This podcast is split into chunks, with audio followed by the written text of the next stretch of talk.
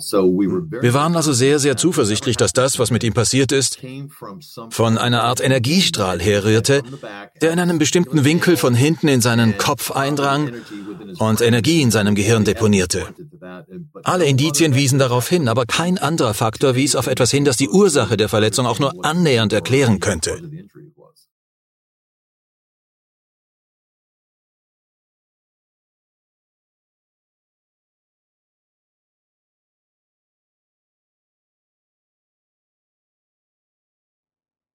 Willkommen zurück bei Exo Magazin TV, dem Magazin für Freigeister.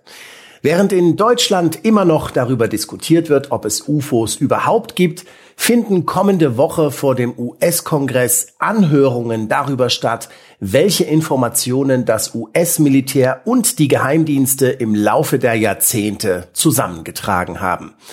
Ob wir dabei auch etwas über die UFO-Sichtungen und paranormalen Ereignisse auf der Skinwalker Ranch erfahren dürfen? Immerhin zählt das Uinta-Becken, wo die Ranch sich befindet, zu den best erforschten paranormalen Hotspots überhaupt. Jahrelang hat der US-Militärgeheimdienst dort Untersuchungen durchführen lassen. Der Medizinphysiker Dr. Jim Segala erforscht im Auftrag amerikanischer Behörden handfeste Gesundheitsprobleme, die UFO-Zeugen vor Ort erlitten haben. Und dabei geht es nicht nur um irgendwelche Anekdoten, sondern es geht um wissenschaftlich belegte Gehirnschäden durch gerichtete Energiestrahlen.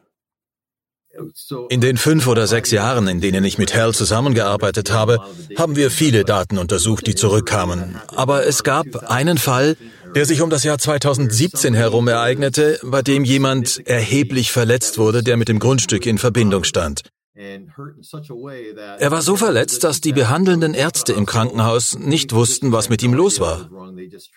Sie haben ihn einfach wie einen normalen Menschen behandelt, vielleicht wegen einer Infektion oder so, und gaben ihm einfach Antibiotika. Aber es dauerte eine Woche und er war schon fast so weit, dass sie die Familie holen wollten, um ihnen zu sagen, dass es mit ihm nicht gut laufe und dass es so weit sein könnte. Es ging ihm dann besser, aber es gab ein großes Fragezeichen. Wir haben keine Ahnung, warum er verletzt wurde, aber es gab eine erhebliche Verletzung dieser Person, die sehr verdächtig aussah. Welche Art von Verletzung? Zunächst einmal zeigte er eine Persönlichkeitsveränderung. Wahrscheinlich eine Woche bevor er ins Krankenhaus eingeliefert wurde, hatte er eine extreme Persönlichkeitsveränderung und war sehr, sehr aufgeregt. Er hatte starke Kopfschmerzen, 10 von 10, Ohrenschmerzen, Nasenbluten und so weiter und das eine Zeit lang. Und natürlich gab es dafür keine wirkliche Ursache. Dann bekam er eine Beule am Hinterkopf. Ja, genau, das ist das Bild davon. Das passierte bei Patienten, die einen Unfall hatten oder ein Trauma erlitten haben. Es ist wie ein Unfall, aber diese Person hatte überhaupt kein Trauma. Er stellte sich also mit dieser großen Schwellung am Hinterkopf vor und die behandelnden Ärzte verstanden nicht, wie das passieren konnte. Aber das Material, das sie entnommen hatten, passte einfach nicht zu einem normalen Erreger, der so etwas verursachen könnte, wie zum Beispiel Bakterien oder Pilze oder eine Autoimmunerkrankung. Das hat also alle verblüfft. So this was something that just completely stumped everybody. Okay, so, uh, this is the okay, hier also mal die Schwellung an seinem Hinterkopf und Sie konnten nichts finden, was das verursacht haben könnte? Nein, Sie haben nichts gefunden. Aber wir haben uns eingeschaltet und eine Untersuchung durchgeführt. Zu diesem Zeitpunkt war der Besitzer der Ranch immer noch mit Hal Puthoff in Kontakt. Hal war also damals immer noch sein wissenschaftlicher Berater. Er kontaktierte Hal und sagte, kannst du ein Team zusammenstellen? Komm her und versuche zu verstehen, was mit diesem Patienten los ist, der gerade aus dem Krankenhaus gekommen war. Und er hat mich als Arzt und Medizinphysiker aufgestellt. Außerdem beauftragte er einen forensischen Neurologen mit dem Fall, Dr. Kit Green, der auf dem Gebiet dieser Art von Verletzungen sehr bekannt war. understanding these types of industries, uh, injuries Er beauftragte uns mit dem Fall und wir sahen uns alle Informationen an, die verfügbar waren. Wir sprachen mit den behandelnden Ärzten und wir konnten eine Menge Informationen über seine Verletzung herausfinden, die es uns ermöglichten, die Ursache zu verstehen. Und natürlich kann man nie eine endgültige Diagnose stellen. Ich meine, es ist immer eine Vertrauensfrage. Wir waren also sehr, sehr zuversichtlich, dass das, was mit ihm passiert ist, von einer Art Energiestrahl herrührte, der in einem bestimmten Winkel von hinten in seinen Kopf eindrang und Energie in seinem Gehirn deponierte. Alle Indizien wiesen darauf hin, aber kein anderer Faktor wies auf etwas hin, das die Ursache der Verletzung auch nur annähernd erklären könnte. Wir gingen also davon aus, dass es sich um eine Art Hochenergiestrahl handelte, der aus einem bestimmten Winkel über dem Erdboden in seinen Kopf eindrang, und zwar im niedrigen Gamma bis hohen Röntgenbereich. An der Art und Weise, wie sich die Verletzungen in seinem Kopf ausbreiteten, kann man erkennen, dass es sich um eine beträchtliche Energiemenge gehandelt haben muss, die aber nur sehr, sehr kurze Zeit anhielt. Sie hatte nichts an der Außenseite des Kopfes verbrannt und keine Spuren hinterlassen, aber sie ist in den Kopf eingedrungen und die Energie hat sich im Gehirn verteilt. Man konnte den Schaden sehen, der im Gehirn entstanden war. Und wir sind also zu dem Schluss gekommen, dass es eine Art von Energie war, die in diesen armen Mann eingedrungen ist und ihn so weit gebracht hat, dass er diese Persönlichkeitsveränderungen hatte und ins Krankenhaus kommen musste. Ich glaube, ich habe gehört, wie Sie sagten, dass er auch den Eindruck hatte, er hätte Anweisungen erhalten. Also eine Stimme von außen hätte ihm Anweisungen gegeben oder so. Ist das richtig? Ja. Wenn solche Energie in den Körper eindringt, interpretiert das Gehirn sie und versucht, ihr einen Sinn zu geben. Und es ist gut möglich, dass dieses Signal irgendwelche Anweisungen enthielt. Wir wissen, was der Strahl war, aber wir wissen nicht, was der Grund dafür war. Natürlich waren wir nicht vor Ort, um das Signal aufzuzeichnen, aber wir waren für die Nachbereitung da.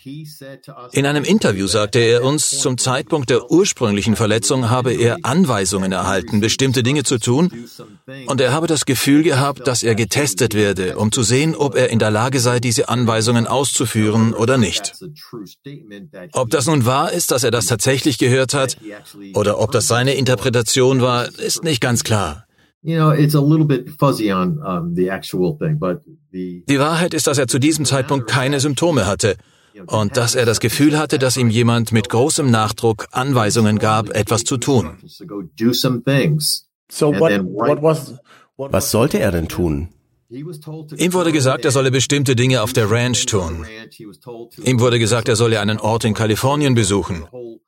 Es gab eine ganze Reihe von Dingen, die er innerhalb von ein paar Tagen tun sollte. Können Sie sich erinnern, was er genau tun sollte? Ja. Als wir ihn befragten, haben wir das alles aufgeschrieben und es war erstaunlich, dass man den Zeitpunkt, an dem er sich verletzt fühlte, tatsächlich genau bestimmen konnte. Und als er diese Informationen erhielt, begann er seine Persönlichkeit zu verändern.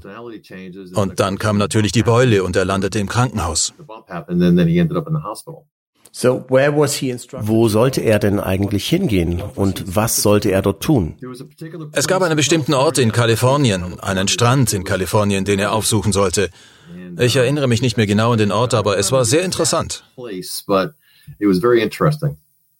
Hm, okay, so you, so, so. okay, also möchten Sie nicht mehr verraten oder können Sie sich nicht erinnern? Ich meine, jetzt werden wir persönlich, aber Sie können sicher sein, dass er sich hingesetzt hat und gesagt hat, ich war da und mir wurde gesagt, ich soll all diese Dinge tun und er hatte das Gefühl, er würde getestet. Als ihm diese Dinge gesagt wurden, hatte er das Gefühl, als würde er gerade verhört, um zu sehen, ob er diese Dinge tun würde. In the, in the process of being uh, interviewed almost. Also abgesehen davon, dass er zu einem bestimmten Ort gehen sollte, was sollte er denn noch machen? Sollte er versuchen, jemanden zu kontaktieren oder was genau? Nun, er wurde gebeten, einige körperliche Dinge auf der Skinwalker Ranch zu tun, weil er zum Personal der Skinwalker Ranch gehörte. Also wurde er angewiesen, dort ein paar Dinge zu tun und zu graben. Außerdem wurde er gebeten, zu einem bestimmten Strand in Kalifornien zu reisen. Mhm. Okay. Okay, weil ich frage mich nur, ob das auch zu irgendwelchen Ergebnissen geführt hat, als er dort gegraben hat. Hat er was gefunden? Zu diesem Zeitpunkt hat er nichts gefunden. Ich meine, das waren alles nur Grabungen. Es gab also keine Anweisung, dass er graben sollte, um etwas zu finden. Er sollte einfach nur graben, um das zu tun. Er wurde aufgefordert, es zu tun, weil er das Gefühl hatte, dass er angewiesen wurde, diese Aufgaben als Test zu erledigen. Also Sie konnten sich keinen Reim darauf machen, was ihm da aufgetragen worden ist? Zu der Zeit ist es eine Frage der... Der Mensch ist ein großartiges wissenschaftliches Instrument, denn er sammelt viele Informationen, aber dann dreht er sich um und interpretiert sie für dich. So kann seine Interpretation der Dinge ein wenig anders ausfallen als die von jemandem anderen. Unsere Interpretation war, dass er von etwas getroffen wurde, das sich in seinem Kopf als Anweisungen manifestierte, die er ausführen sollte. Und er hatte das Gefühl, dass ihm etwas Schlimmes zustoßen würde, wenn er diese Anweisungen nicht befolgte. Mhm. Es gibt mehrere solcher Fälle, in denen gerichtete Energiestrahlen in den Kopf bestimmter Menschen eingedrungen sind und offenbar Visionen oder sogar Anweisungen verursacht haben. Aber der eigentliche Hammer ist, dass diesen Menschen wohl dasselbe passiert ist wie den Opfern des sogenannten Havanna-Syndroms. 2016 erlitten Mitarbeiter der US-Botschaft in Kuba ebenfalls Gehirnschäden. Und die amerikanische Academy of Sciences ist zu dem Schluss gekommen, dass diese von gerichteten Energiestrahlen verursacht worden sind und dass die Menschen dabei möglicherweise psychologisch und sozial beeinflusst wurden. Inzwischen sind mindestens 40 US-Regierungs- und Geheimdienstmitarbeiter davon betroffen und die Strahlenangriffe scheinen zuzunehmen. Unfassbar. Das gesamte Interview mit Dr. Jim Segala seht ihr ab sofort auf Deutsch und Englisch nur bei uns auf Exo Magazin TV. Dort könnt ihr dann auch die konkreten Messergebnisse sehen. Wer oder was versucht hier eigentlich Einfluss zu nehmen? Und wie weit reicht dieser Einfluss? Das will ich gar nicht zu Ende denken.